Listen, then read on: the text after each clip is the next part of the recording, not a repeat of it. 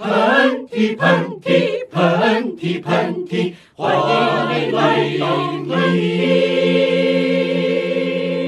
大家好，喷嚏来了。大家好，我们又来了。这期喷嚏呢是一次电话连线，因为我现在正在伦敦，然后老韩在北京。有一种挺复古的感觉哈，是是，就是因为咱们很久没有在北京、伦敦连线了。没错没错，我这个来伦敦是因为黑子的姐姐然后生孩子嘛，我俩就是大概一个多星期前回来了，然后确实也离开很久了，然后想看一看。这边的朋友啊、家人呀，然后处理一些事情啊，然后就回来了。说实话，回来的时候我还有一点点不安，就不太清楚这边什么情况，因为确实当时在新闻读了很多在海外华人受歧视啊什么之类的事儿，所以我刚回伦敦的时候我就还挺害怕的。嗯，然后但是没有想到刚回来了一个多星期吧，然后这个疫情然后在欧洲就开始爆发。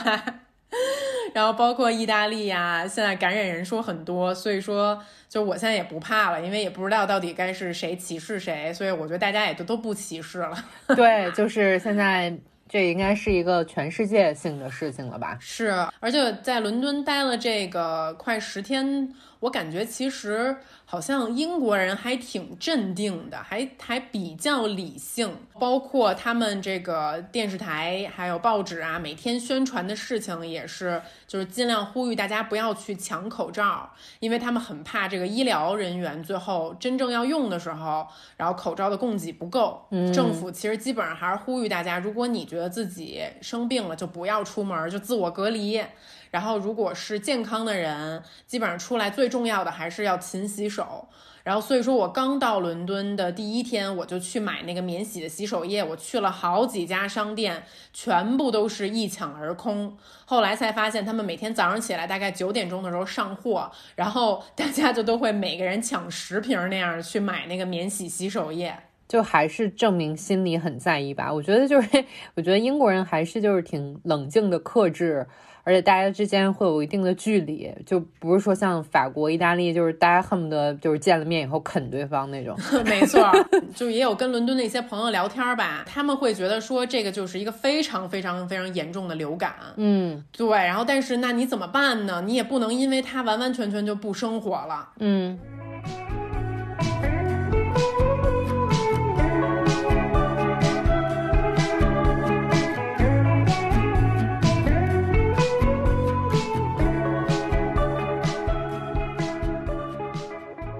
但是今天我们想聊的这个话题呀，对，其实我跟老韩一直都想跟大家聊了，嗯，这也是我们俩平时谈的挺多的一个话题吧，对，私下比较热衷的一个话题，对，你说一说，就是我们其实平时还挺爱聊 sex 的，谁不愿意聊呢？我觉得，我觉得这是所有人类都最热爱的一个话题吧。对我私下这样认为了，你私下就还蛮三句话提到就一句的，但是其实我觉得了了解我们的听众，就尤尤其我们俩直播过一次，你还记得吗？我们俩就全程开车，我简直就是不堪回首，就自己到底都说了什么呀？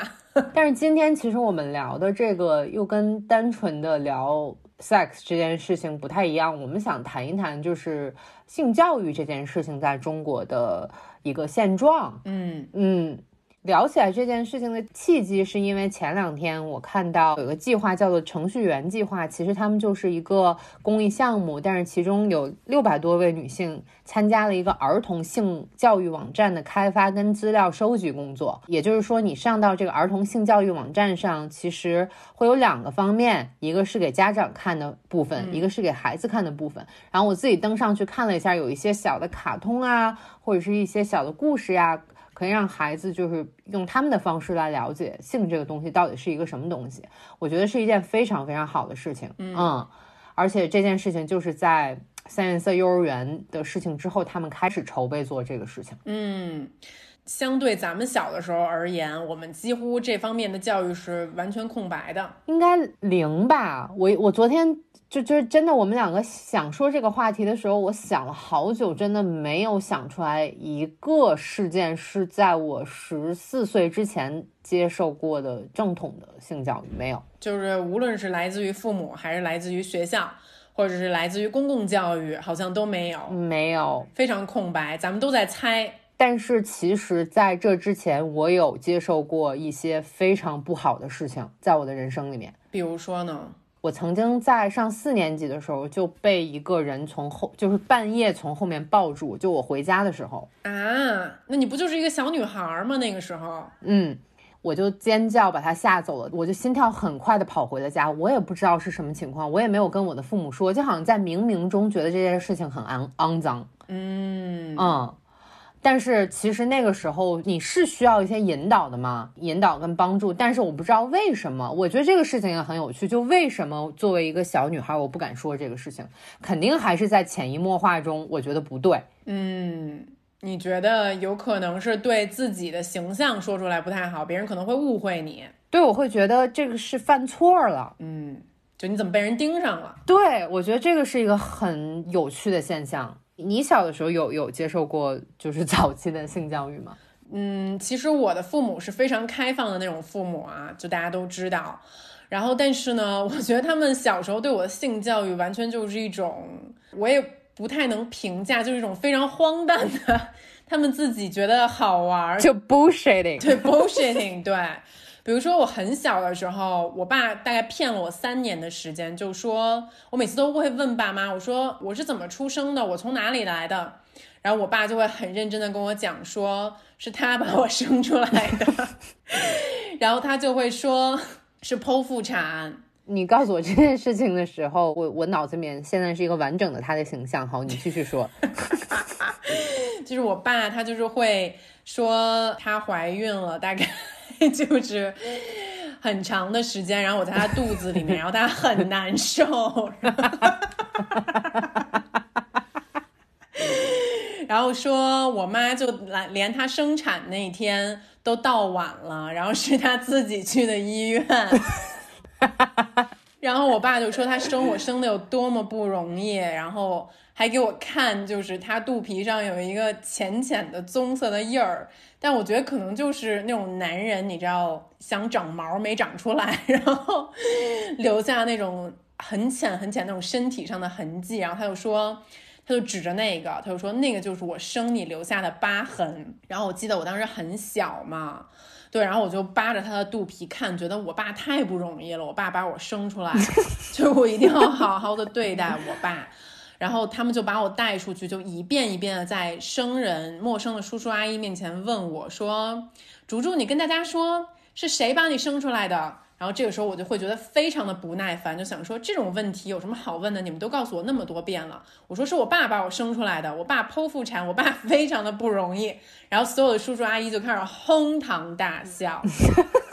然后直到有一天我知道的时候，我都会觉得就是。就是为为什么世界上有这样的父母会愿意拿自己的孩子开这种玩笑？我觉得叔叔想要 attention 的这个举动真的是 让我觉得佩服啊！我从来没有见过，就是大人可以编成这样，有鼻子有眼儿的。但我小时候很惨，你知道吧？就是我我没有这种就是惊天动地的故事，我就是那种很普通的。说我是从垃圾堆里面捡来的，就是你问你爸你妈的时候，你你问你说爸爸妈妈我从哪儿来的，他们就说是从垃圾桶捡来的，就是他们就会说大概就是就是你知道夏天以前扔垃圾不是有一个那种半个西瓜皮吗？你还记得吗？就就是在那个暴露着，我爸就说你就是在那个西瓜皮里边钻出来的，就之类。你是从西瓜皮里钻出来的，对。然后呢，就就经常他会换一些物体，就比方你是从什么暖瓶里面钻出来的，你是从什么塑料袋里边钻出来的，然后反正就是从垃圾堆里面来的。嗯嗯。但是他就说的很认真，像是在讲一个就是物理道理一样。然后，但是那会儿作为一个小巨蟹，我可能已经 具有了一些多愁善感的潜质。嗯。啊，我就会经常每天上学的时候背着小书包路过那个垃圾堆的时候，我就会虔诚的双手合十，然后说谢谢你垃圾堆让我来到这个世界上。就 就是那会儿，你知道电影里面就会有一些国外的人祷告、祈祷的那种画面吗？嗯，我会觉得很洋气。那些人做那些祷告的动作的时候，我也会就站在那儿祷告，就是谢谢你西瓜皮生出来了我，这就是我，就蛮 sad 的。现在听起来，哎，但是你小的时候，比如说你有看那种外国电影，比如说像《泰坦尼克号》这部你最爱的电影，其中杰克和罗斯他们两个人就有在那个船上面那个很有名的那一幕，就是他们享受着这个男女之间的欢愉。当我记得特别清楚，就是放《泰坦尼克号》的时候，咱们应该是小学大概四五年级的时候。对，四年级，四年级，嗯，那个时候你看到的时候，你以为那是什么呢？我有一个非常有意思的故事，说起来这个电影，因为当时你知道吗？一刀未剪，《泰坦尼克号》进中国的时候，然后呢，那会儿没有照片的海报，只有就是用油画画的那种海报。你还记得那种海报吗？在电影院门口有那种手绘的海报。我记得，我记得。然后呢，他们就把露丝裸体的那一幕当成了海报用。真的吗？这么前卫？真的。就是为了吸引人看电影，因为当时我记得那个票是五块钱一张，很贵啦，在当时的电影里面。然后当时我攒了好长时间的钱，自己骑着自行车，就是去为为了看那个电影。结果呢，我自己默默的坐在那儿看完了，然后旁边有一个小男孩全程被他妈捂眼，捂了一场。对，然后，然后我就觉得说，Why you come here？OK，就你为什么要来？然后那个小孩就很羡慕的从指缝里面看着我。对，我我觉得我应该也是，就是被捂眼的那种，因为我记得当时我跟我爸我妈在家里面看的 DVD 光碟，嗯，然后我记得特别清楚，到那个。部分的时候，然后我爸我妈就变得比我更加尴尬，然后就说你别看这个部分，你别看，或者就开始扯闲天儿，然后就就莫名其妙看着看着电影，然后就聊起那个张家长李家短的事情了。然后等那段完了之后，然后我们就又回到电影的剧情里面。所以其实我小的时候，我回想了一下，我到很晚我才真正的明白男女之事，就甚至是我记得特别清楚，我小学大概六年级的时候。当时我在班里面有一个跟我玩的特别特别特别好的一个小女孩，她就是特别特别聪慧的那种，我觉得她比我就是要早熟很多。然后呢，我们两个人就是亲密无间。当时他野心勃勃，就是一定要弄明白，就是我们是怎么出生的。嗯，我可能当时就是比较愚钝，我已经满意于就是这个我爸把我生出来这个答案了，我就不想探究更多了。然后但那个小女孩她就是要打破砂锅问到底。我记得那个时候老师还要求我们所有人都写日记，然后那个小女孩就跑到我身边说：“我告诉你邵静竹，我现在终于弄明白了。”就咱们都是捅捅出来的，然后我就说什么？我说怎么捅啊？我们根本不知道，就是女性还有阴道这一个部分，嗯，你知道吗？因为你作为一个小孩，你就是大便和小便，所以你只知道这两个器官的存在，嗯。然后，所以当时我记得那天我回家，非常非常严肃认真的在我的日记里面写到说，今天谁谁谁告诉我。我的出生是因为我爸和我妈捅，然后所以说，我觉得好像在我真就是真正的获得这个生物这部分的知识之前，就“捅”这三个字，就是深深的占据了我的大脑。我觉得其实还行。其实我听完你说完了，就虽然有一点点莫名其妙的恶心，但是呢，你起码还是知道了一个行为，对吧？对我这个行为大概都是对的，但只是就是用法和工具完全不对。但是这个行为有那么点意思了。嗯，我我当时真的是好像是到初三的时候，我还觉得是男生女生亲嘴儿就会怀孕。嗯，然后所以当时其实有学校里边有那种阴暗的小树林，就会有一些早恋的同学到那儿去轻啄，你知道吗？还就不是那种热吻，就是那种小鸟啄一下，我就觉得妈呀，就是王莹怀孕了，就他们都怀孕了，对，他们都怀孕了。然后当时好死不死，有很多那种什么无痛人流的那个海报，就贴在电线杆子上面，还是那种黑白的广告，就很很很复古的那种。然后我当时就想说，哼，他们都得去做无痛人流。哎，说到这个无痛人流的这个海报啊，我记得特别清楚。我小的时候也觉得这个东西的宣传可能是中国最到位的宣传，就这事儿绝了。比性教育可宣传的多多了。对，咱们没有性教育，咱们没有关于避孕套和安全的这个性知识的宣传，咱们只有无痛人流的宣传。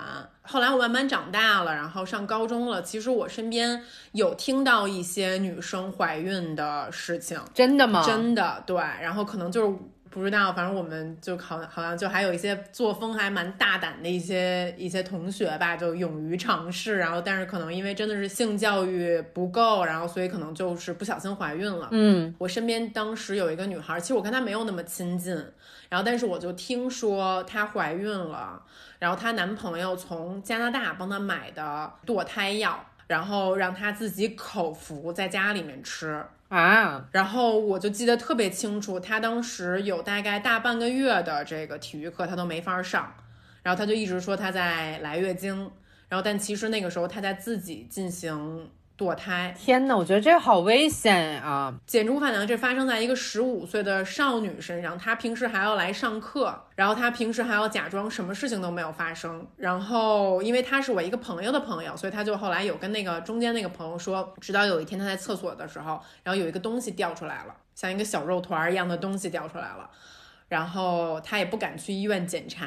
就只能祈祷着这一切就这样结束了，赶快结束吧。嗯，但是其实我真的觉得他应该是比较幸运，因为你知道很多其实他相当于做的是药流，然后但是其实很多药流都是一次性可能做不干净，还要再去医院进行第二次处理的。然后，但是可能他最后就是比较幸运吧，嗯嗯，他就是应该一次性就就就成功了。但是我觉得，就是咱们怎么可能在我们这么小的时候，那个时候真的是完全不成熟，对这个没有任何意识的情况下，其实你结束的是一个生命，是。但当然我们不会想到这么远这么深，我们当时只是想的是，哇，我我我闯祸了，我出麻烦了，我赶赶快解决这个问题。你说的没错，另外我就觉得当时，因为我们得到的教育太少，或者这方面的知识太少，嗯，大家会觉得这是一个天大的肮脏的事情，还有错误，嗯，呃，出了这件事情以后，大家好像都是在笑话，对吧？我记得当时好像高中的时候，我们有不是我们班的，是邻班的有一对小情侣，在学校里面亲热的时候，好像也没有到。真的什么地步？就是亲热的时候被摄像头拍到了，然后就双双被退学了。当时我记得没有一个人觉得很气愤或者很惋惜，大家都是在嘲笑。这个事情真的很有趣，嗯，就是我也想到以前我上寄宿学校的时候，然后当时可能十四五岁大，然后我们校长在我们教学楼的一个厕所里面发现了一个避孕套，嗯，然后但可能是没有被用过的避孕套，可能就谁买来好奇就扔在这个垃圾桶里面了，然后校长立刻第二天就召集了一个全校的大会，然后要求每一个人就像侦探一样举报自己身边的人，妈呀，谁曾经买了这个东西，怎么怎么会让这样一个东西出现在我们神圣的学校里面？就这些种种事情放在一起都太讽刺了。嗯，当然谁都不应该鼓励青少年提前的去发生性行为。对，但是如果说这件事情真的发生了，我们起码应该做到的是进行一个安全教育。是，那这个安全教育里面，那可能避孕套已经是最普遍的一个我们知道的可以帮助你的一个措施。可是，在我们眼中，它却是肮脏的，它却是不能接受的，它需要是互相来举报谁能有这个行为的。嗯，而且比如说你像你刚才说的这个小情侣在这个树林里面接吻，说实话，你他们难道是做了伤天害理的事情吗？我觉得我们的人生真的很极端，就是我们在十八岁前面是接。受到的一切教育，无论是对于爱情，还是对于性，还是对于早恋等等，都是怀怀抱着一种极为憎恨的态度。而到了十八岁之后，甚至到了二十四岁，你大学毕业以后，你父母就会催着你赶快结婚、恋爱、生孩子。对。就你中间根本没有一个学习跟消化，或者搞清这个事情到底是什么的过程都没有。没有，我觉得很多人都没有搞清楚，包括我自己。嗯真的，我是我觉得我到二十四岁之前都是，虽然说你可能有过性行为了，但是仍然我对这个事情是有一点点懵懵懂懂的，嗯甚至有很多部分是觉得这件事情还是有一点点羞耻的。嗯尤其是女作为女生，我可能说是我我想去享受这件事情，我想去大方的去讨论这件事情，我都觉得好像不太好。就是你说这个事情挺有意思，因为我前两天在微博上接了一个私信，有一个女孩就说她看了《寄生虫》这个电影，她觉得挺喜欢的，但是里面有一段是富人家的夫妇发生了性行为，他觉得那段戏很没有必要，然后这种性行为也让他觉得很不舒服，他就问我怎么看。我其实看完这个私信，我心里的感觉很复杂，所以我没有回。嗯，我会感觉说，让他感觉不舒服的到底是什么呢？不管这个戏起承转合有没有必要的意义，但是难道夫妻双方或者男就相爱的男女之间发生这个行为就会让人觉得不舒服吗？我不太明白。嗯，说实话，我觉得这个这个私信真的非常有意思。首先，在我看《寄生虫》的时候，其实那个情节是我最喜欢的一个情节。这个富人在发生这个这个行为的时候，穷人刚好是在躲在这个茶几下面，嗯所以说其实可能是穷人他在躲着的时候最不愿意、最尴尬、最觉得甚至是有一点点侮辱的，让人就是害臊的这么一个极端的情绪到达了一个顶点。是，对，当然这个可能是在电影里面这个比较艺术化的一个一个运用，但主要是为了讲这种心理的这种隔阂和摩擦。嗯但是实际上，比如说我们在看很多的电影作品中，比如说《色戒》啊，这个是就比较有名的，可能有大量的这种桥段。嗯然后再比如说，其实国外很多讲跟爱情有关的电影，其实都会有一些有关 sex 的桥段。嗯那你说它是完全没有必要的吗？嗯就比如说《色戒》吧，我觉得《色戒》这个电影里面每一场有这个 sex 的的的地方，其实都可以看得出来这个男女关系他们之间的转变和发展。是，因为其实人和人爱情里面，爱情当然我觉得爱情有很纯洁的部分，爱情有就是精神的部分，但是爱情里面一个非常重要的部分就是我们两个人作为动物的本能。我们就是这个，我我不知道怎么说，就是才能让自己听起来原原始的冲动。原始的冲动的这个部分，原始这个冲动的部分相当重要啊，而且能看出很多很多的问题。我我现在觉得说，在我身边身边的女性，大部分都是一些三句里边就说一句的一些老娘们，然后呢，但是一些比较比较年轻一点的小妹妹啊，工作中或者是网上遇到的，好像分成两种比较多，一种是就是羞于谈论，嗯，对对对，就不管他有没有享受或者是不享受这件事情，他都是羞于谈论。啊、还有一种就是好像是在把这个作为一种义务，嗯。嗯，或者说是 OK，我现在跟这个男生发生了关系，那我现在就是跟他绑在一起。如果说他走了，我我我就会贬值。嗯，我觉得可能分成这两种的会比较多。当然，第一种里面可能也也有很享受，但是就不太愿意说出来哈。嗯所以我觉得第一种是我们的常态吧。第二种的话，我倒觉得这个事情我们反而可以讨论一下。嗯，其实我觉得，之所以会有这种心理，包括其实可能你和我都经历过这个不同的心理阶段。嗯我觉得我有一段时间也觉得挺不好意思，挺挺挺羞耻的。嗯就无论是在做这件事儿的时候，还是在谈论这件事儿的时候，都会觉得很放不开。然后我自己分析，我觉得我放不开的原因。有很大一部分上其实是 body shaming，嗯就是觉得对于自己的这个身体是不自信的。就是首先这个不自信来源就是我的身体真的是那么美的，就可以放开了去享受这件事情的吗？嗯我可能不是像电影明星那么的光彩照人，我有很多我我我觉得我自己不喜欢自己身体的部分，嗯然后可能我会因为这些事情会有很多很多的芥蒂。嗯，另外一个担忧就是，其实我觉得社会还是在不停的物化女性。是其中一个特别大的标准就是就是圣母玛利亚永远是那个很纯洁的，不用做爱就能把孩子给生出来的。嗯，所以说我们好像觉得伟大的女性就是应该是一个道德上极度纯洁的女性，这种女性应该是不闻姓氏的，她不能够进入到这个范范畴当中，她都不能。对，没错，你就不应该去考虑这件事情。你也许可以享受其他方面的欢愉，但是在性上面的这个欢愉是不属于你的，你不应该进入这个讨论区域。如果有人可以享受这方面的欢愉，那应该是男人，不应该是女人。说到这儿了，我们家门口现在有五只母猫在叫春，大声的叫，我觉得他们反而蛮能享受的。他们没有 body shaming，他们是真正的女性主义者。I forget the time we met. I don't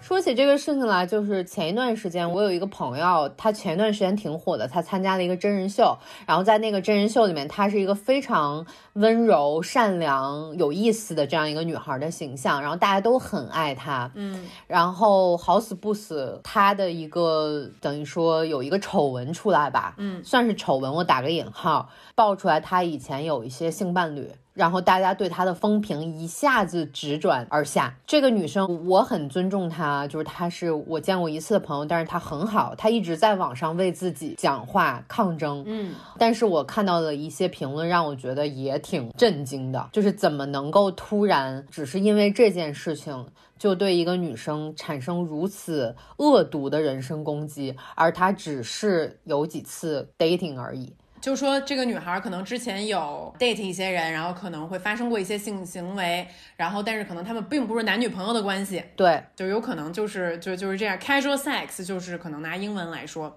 然后但是这个行为发生在这样可爱的一个女生身上，很多人就觉得不能接受。对我就会觉得说，发生性关系或者有性行为这件事情，如果它不是发生在这个女生被我们认定的男性性侣身上，它就是一件错误。那我想问一个问题：如果这件事情是发生在一个男人身上呢，我们还会觉得是这么错吗？嗯，就大家就会说，哎，挺行的呀。嗯，对啊，就是挺能挺有能耐的呀，对吧？对，嗯，所以就是说这里面有一个巨大的性别不公。是，其实这个事情也涉及到另外一个话题吧，就是性和爱是分离的吗？就是我们怎么看待这个问题？你觉得呢？我觉得这个问题还挺难回答的哎。我现在可能会说，我现在可以，但是没有尝试过，就是完全，呃，抛开某一方面的一种关系。嗯，就纯粹是可能是为了性而去有的这么一个行为。我觉得我们两个还都是那种对对方有一定好感才可以的。嗯，就是我也没怎么试过那种就是特别纯粹的那种为了满足自己的性欲而去有的。嗯但是其实我身边有很多这样的例子，而且我我我每次听到这样的故事，我都觉得特别的自由。嗯我觉得可能在我小的时候，我有尝试过一点点，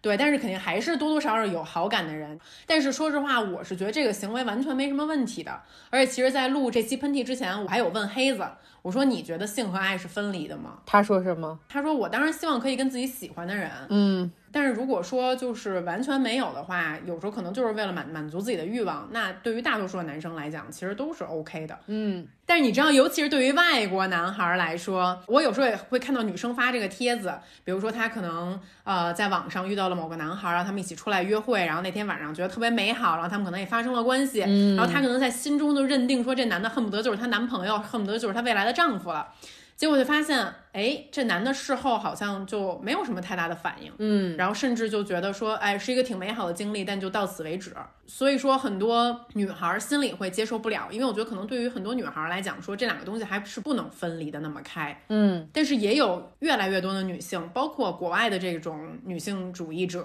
她们其实也在倡导一种，就是比如说很多国外的这个播客啊，就是有几档比较有名的播客，就是有纽约的女孩啊、伦敦的女孩啊，她们在讨论自己的约会经历，很多时候我觉得他们的用词都很有趣。比如说，他们跟一个这个男生发生了关系，他不会说是他怎么样我了，他可能会说的是就是 I fucked him，嗯，就是 I feel like it so I fucked him。他们这样说的时候，让我觉得很有力量，就是属于这事儿就是可以是老娘做主的，他也应该是老娘就可以做主了的。我觉得你说这个特别有意思，就是我前两年的时候就会觉得说我一定要变成那个女生很强的那种人，但是现在就你刚才问我这个问题，我突然脑子里面觉得，哦，这两年我可能转变了一点，我觉得哪一种我都能接受。现在嗯，女生觉得是 I fuck him 也好，或者说想要进入一段长久的关系而不去选择。随便发生，我觉得都可以。现在就是只要是你对这件事情有你自己很坚定的理由，并去相信它、执行它，我觉得都可以。其实我觉得这个事儿呢，就如果我们想开一点儿，其实 sex 本身它就是我们身体本身就是有性器官，那性器官本身可能就有它的功能和它的用处。如果你仅仅是看这个性器官它在发生这个这个用处的时候，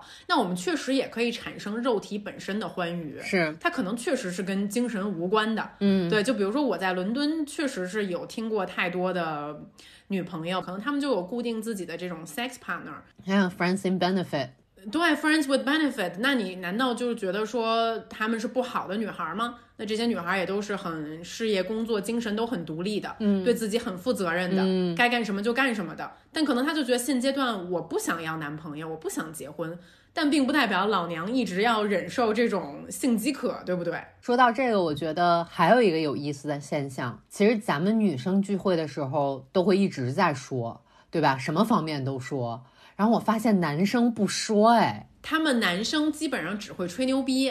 就是就是说自己跟哪些漂亮的妞儿好过，但他们不会说的像我们那么具体。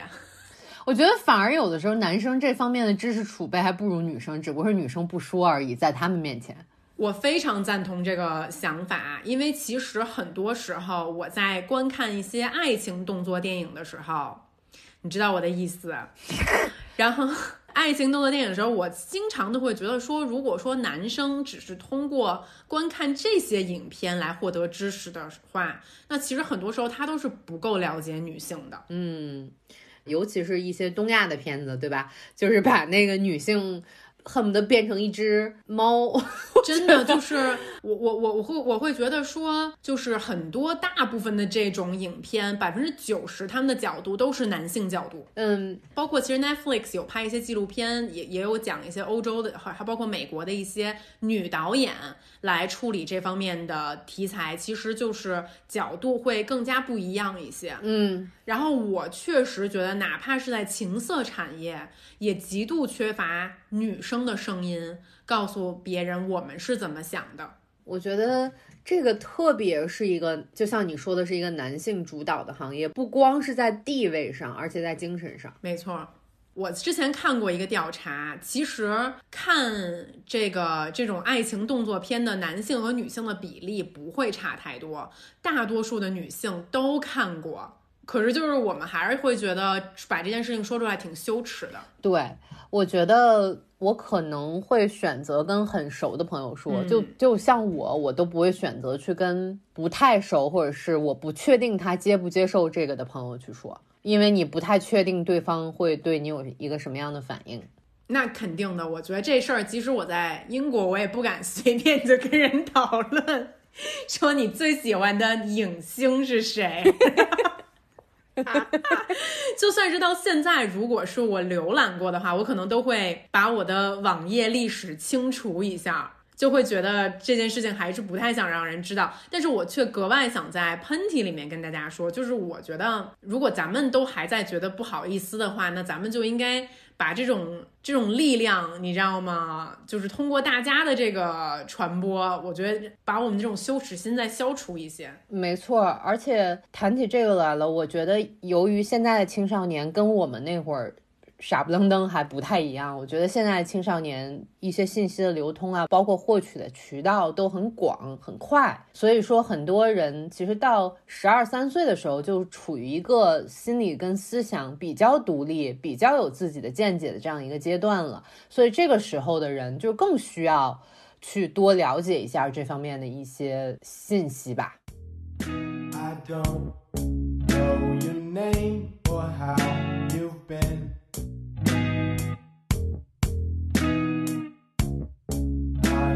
Try to make amends.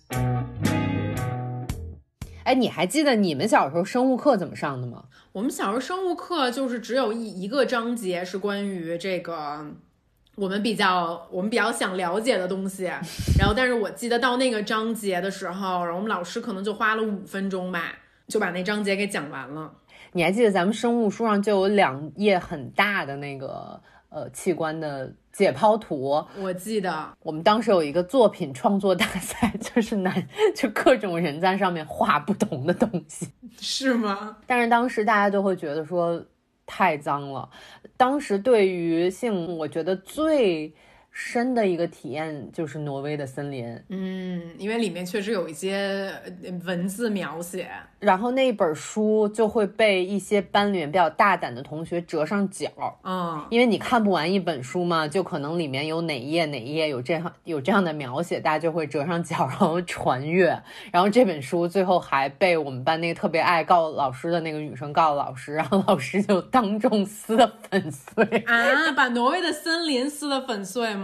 就是他竟然侮辱村上。我们当时生物课就更荒唐，我们是分班上的，男生一班，女生一班。啊，所以就是男生只讲男生那一拍儿，女生只讲女生那一拍儿。后来我想说，你这么讲有什么用啊？我们还是不懂啊。就是我我们难道已经不是已经知道自己是什么样子了吗？我记得初二的那年，然后我们当时年级主任把我们全年级的男生女生都召集在一个阶梯教室，然后要给我们放一个一个性教育的片子，然后那个片子就拍的极为的囧，嗯，就特别的囧。然后就是讲说，男生有的时候早上起床之后可能会发现自己的床单湿了，然后应该怎么处理。然后女生可能如该如何处理自己的月经，然后当时我们看的所有人就都看得特别嗤之以鼻，然后同时又觉得特别恶心，然后女生就会比说谁觉得这个影片更恶心，然后就那个影片最后就像一个笑话一样，然后老师放完之后就就完了。然后我记得其中有一幕是一个小男孩，可能大概十二三岁吧，然后他的妈妈还是他的爸爸，然后告诉他怎么清洗自己的那个。就有一脸盆儿，你知道吗？然后他就在那儿洗他的那个，对，然后完了之后，我们当时好多女生看到那一幕的时候，就气愤的离开了，就觉得说你为什么要让我看这个？就就是我现在回想起来，我觉得我们仅有的那一点点性教育也不是非常的成功。就是你那个时候就会把它，你永远会跟就是谁觉得这个最恶心这件事情联系起来。对，就是来比谁最纯洁。你们是山菜吗？你们都是山菜吗？哎，但我觉得到现在为止，我仍然觉得纯洁，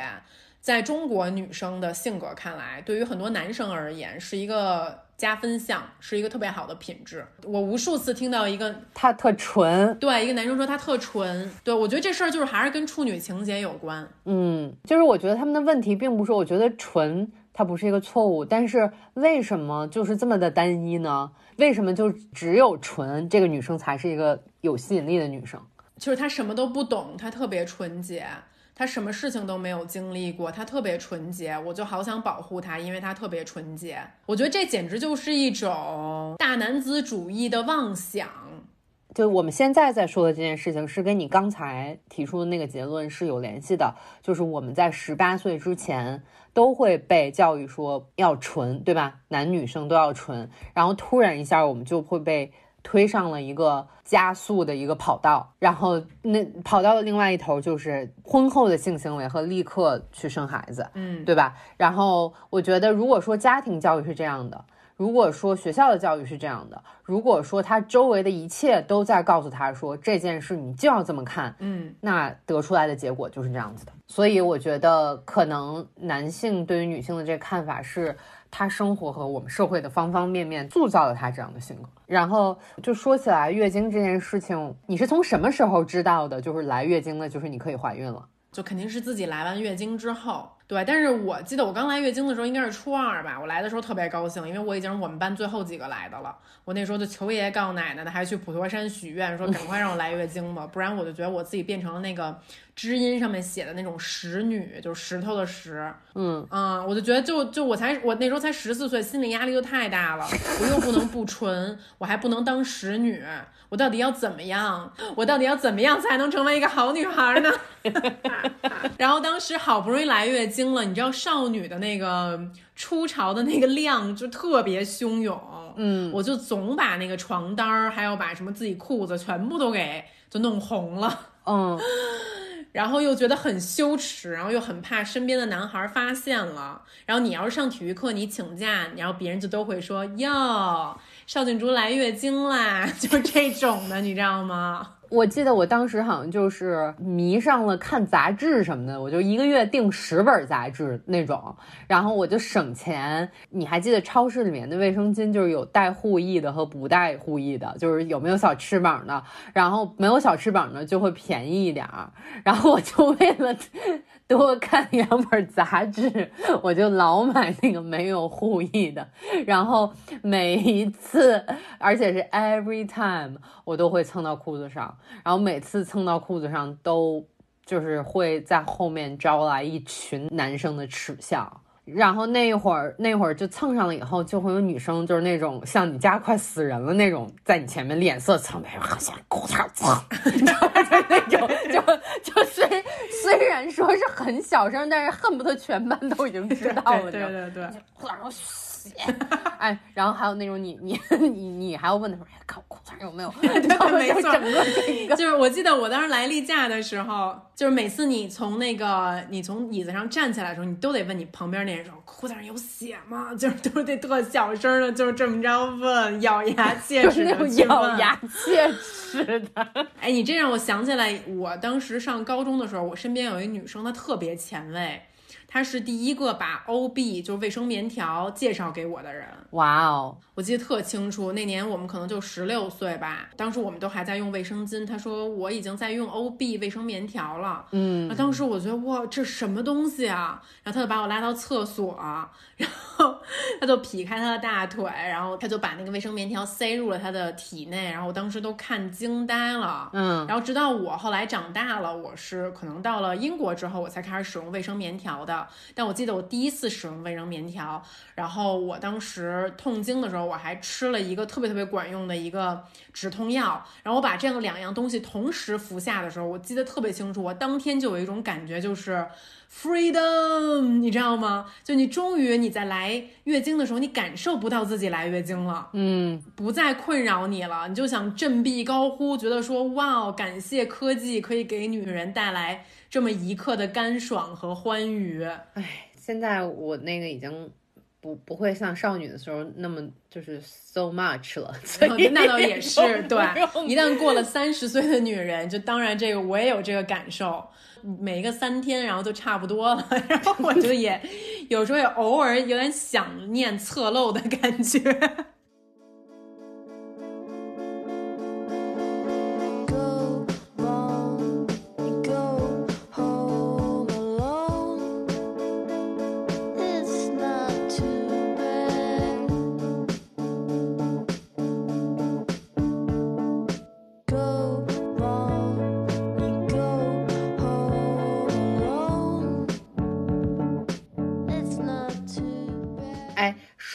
这个青少年了，我觉得有一个问题也挺有意思的，就是这个也不是说在中国的问题了，我觉得全世界都有，就是大家觉得老年人也不配有性生活。我觉得我现在好一点，就我小的时候看一些电影里面可能会有一些六十岁以上的人，然后我就会觉得恶心，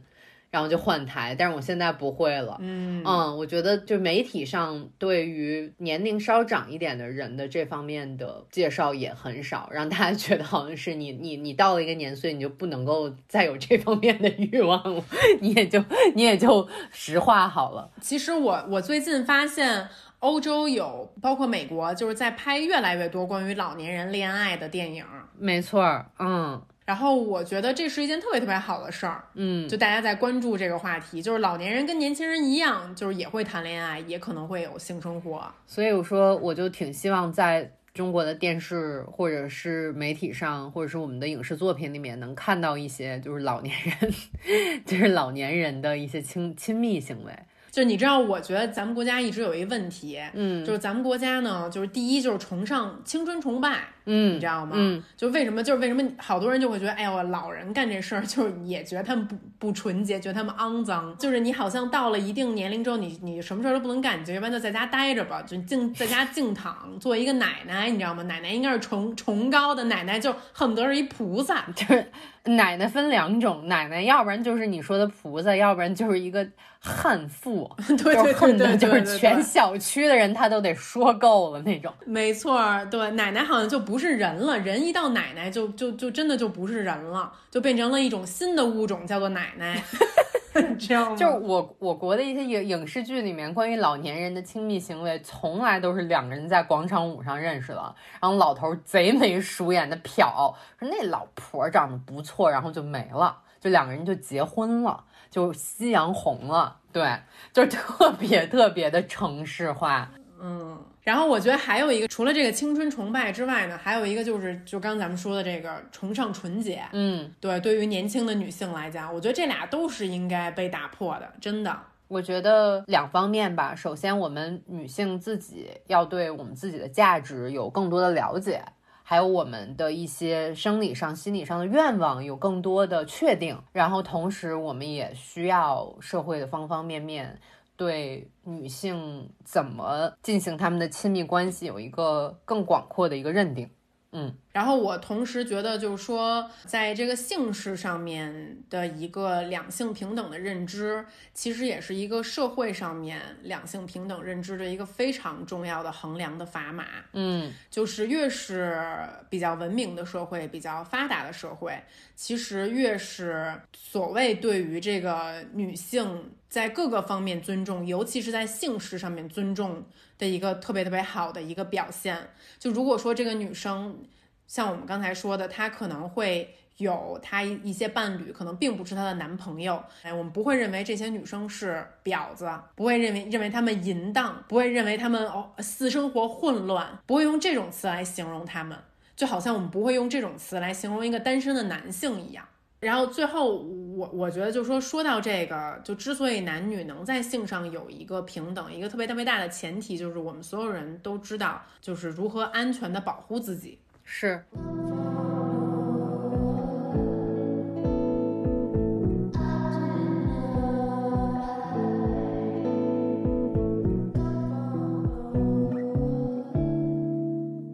这期的喷嚏呢，就是跟大家聊了一个我们啊、一直都还蛮想聊的一个性教育的话题，然后现在也非常的祈祷这期播出的时候，就是因为我们聊的这些都是非常正向、非常具有教育意义的，所以希望就是各大平台不要屏蔽我们。就是我觉得还是那句话吧，我们不应该为我们自身自带的产生出来的一些愿望或者欲望有任何感到羞耻的地方。然后同时，对于一些跟科学有关系的东西，我们就要做好研究，然后保护自己的安全。我觉得这个就是最重要的。嗯，没错。嗯那好，因为这期我在伦敦，所以我们就不进行电话连线了。所以说这期的喷嚏就是这样了。我真的还蛮想知道，就是大家对于这方面问题的看法。如果你有什么可以分享的故事，都可以给我们留言，大家一起来聊。那就这样了，我们下期见，下期见，拜拜。拜拜。相聚欢，别亦难。待到下起喷嚏时再相见。